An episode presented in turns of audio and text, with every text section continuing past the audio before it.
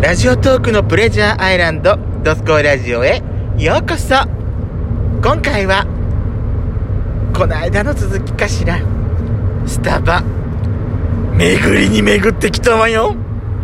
それではお聞きください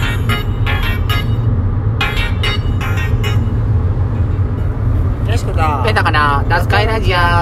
皆さんおはようございます。こんちゃこんばんばん。この番組はソーシャルディスタンスを保ちながら、ヤシコとペソコの2人でお送りしております。なお、今回はドライブ中の収録のため、ロードノイズが入りますが、ご了承ください。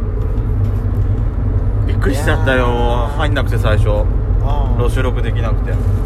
多分あれなのね予約配信してたからそれでかなと思って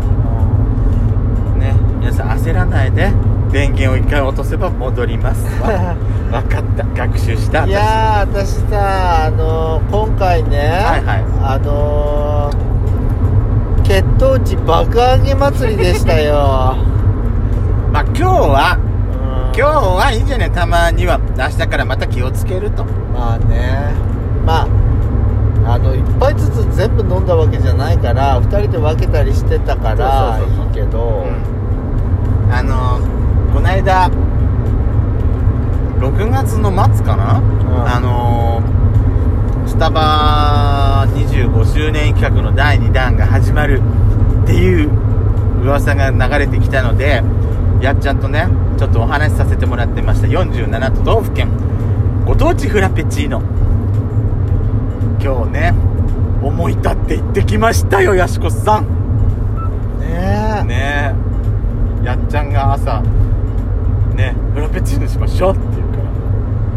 らそうねその手があったわっつってちょっと今日は私遅遅出だったんですけど何種類今日は3種類っ回った、ねえ美味しかったなんかもう早速さインスタ見ててもさ結構あの写真載っけてる人いいるねいるね結構いるね見てたけどなどこどこのこうだこうだったこうだったとかって言うからさはあのーねまあほらこのコロナ禍なんでいろいろ気をつけなければいけない時代時期だとは思うんですけれどもいはあのまあ、十分に気をつけた上で行ってきましたよやしこさんいなるだけね、んなんかだすごい混んでるところは避けて、うんそうそうそう水込んでるとこあったねああったの入場規制中でもう駐車場がねそうそう入り口にもう交通誘導員さんが立ってうん警備員さんが立ってもう入場規制かけてるところとかもあったからそワーオとか思っちゃったわねさすうがにあれはねどんだけ好きなのって思っちゃった人好きでフラペチーノねあれは間違いなくフラペチーノの列よねえ多分通のでさまたご当地ののみに県外ナンバーの車が、ね、ドライブスルーで待ってたりしてたよねそうそうそうそうそうそうそう皆さん考えられてうんねえさすがだと思ったわやそっうぱ気をつけてんだなと思うよね、で今回はまあやっぱり近場からまあ一そう番最初に地元からまずそう地元の山いた形だきましとてあと福島回って最後に宮城宮城まあ私今日本当は宮城にちょっとちょっとどうしてもちょっと買い物用事があったのよお仕事上どうしてもはいはいはいはいちょっと今回宮城だけは行かなうんき仙台だけはちょっと行かなきゃいけないなと思ってたから、はいはいはいそれもあったんで行ったんですけど、はいはどれがあの今回ほら山形がほら、うん私前回言ったなかなか映えないフラペチーノっていうラフランスとマッチロだねあと福島があのフルーツたっぷりっていうかマ桃ンゴとねーとマンゴー、あマンゴーかマンゴーと桃桃がメインなんじゃないうん桃とめマンゴーとあとなんかパッションフルーツなのかしらあれうんねなんかトロピカルな感じがしてあと仙台のずんだ抹茶ねずんだ抹茶3種類フラペチいただいてきましたけどはお気に入りはやっちゃんはありましたいあーやっぱつこの3種類だけまあどれも美味しかったんだけど、うん好きだったのはずんだだったかなやっぱずんだかなうん味がやっぱり美味しいなと思ったの美は味しいねまあ鉄板だよあねうん鉄板だってうんあのー仙台のずんだ車両車両ってほらずんだシェイクあるじゃないうんあれが美味しいのがやっぱり分かってるからうんそうあれに抹茶が足されそうそうそうそうそうそうで生クリームたっぷりでしょもう美味しくないわけないよわけがないわけがない本当に、うで緑色のさ抹茶のマーブルがさ綺麗なのよん私これさもしもね、うんもしもだよ次何かの企画でまた宮城県の何かの味だったら今度萩の月のフラペチーノかなって思っちゃったカスタードんそれもいいんじゃない萩付きフラペチーノ萩のフラペチーノこのさ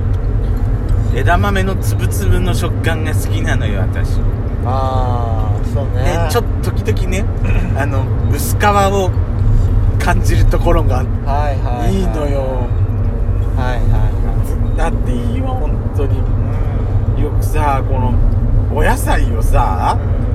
シェイクにしようって考えた人すごい天才だと思うねそうだねまあもうまあ私らはほら昔から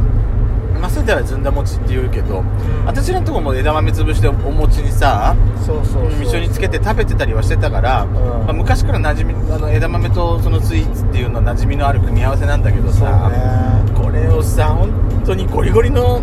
スイーツでしょシェイクなんつったらそうそうそうこれに合わせようと思った人本当天才すぎる美美味味ししかかっった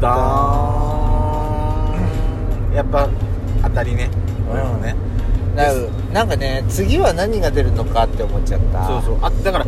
あーまあねそうねだあとは福島だったらさうん桃とかで出たでしょ、うんじゃあ次何で出すと思う何があんだろう私ね思っちゃった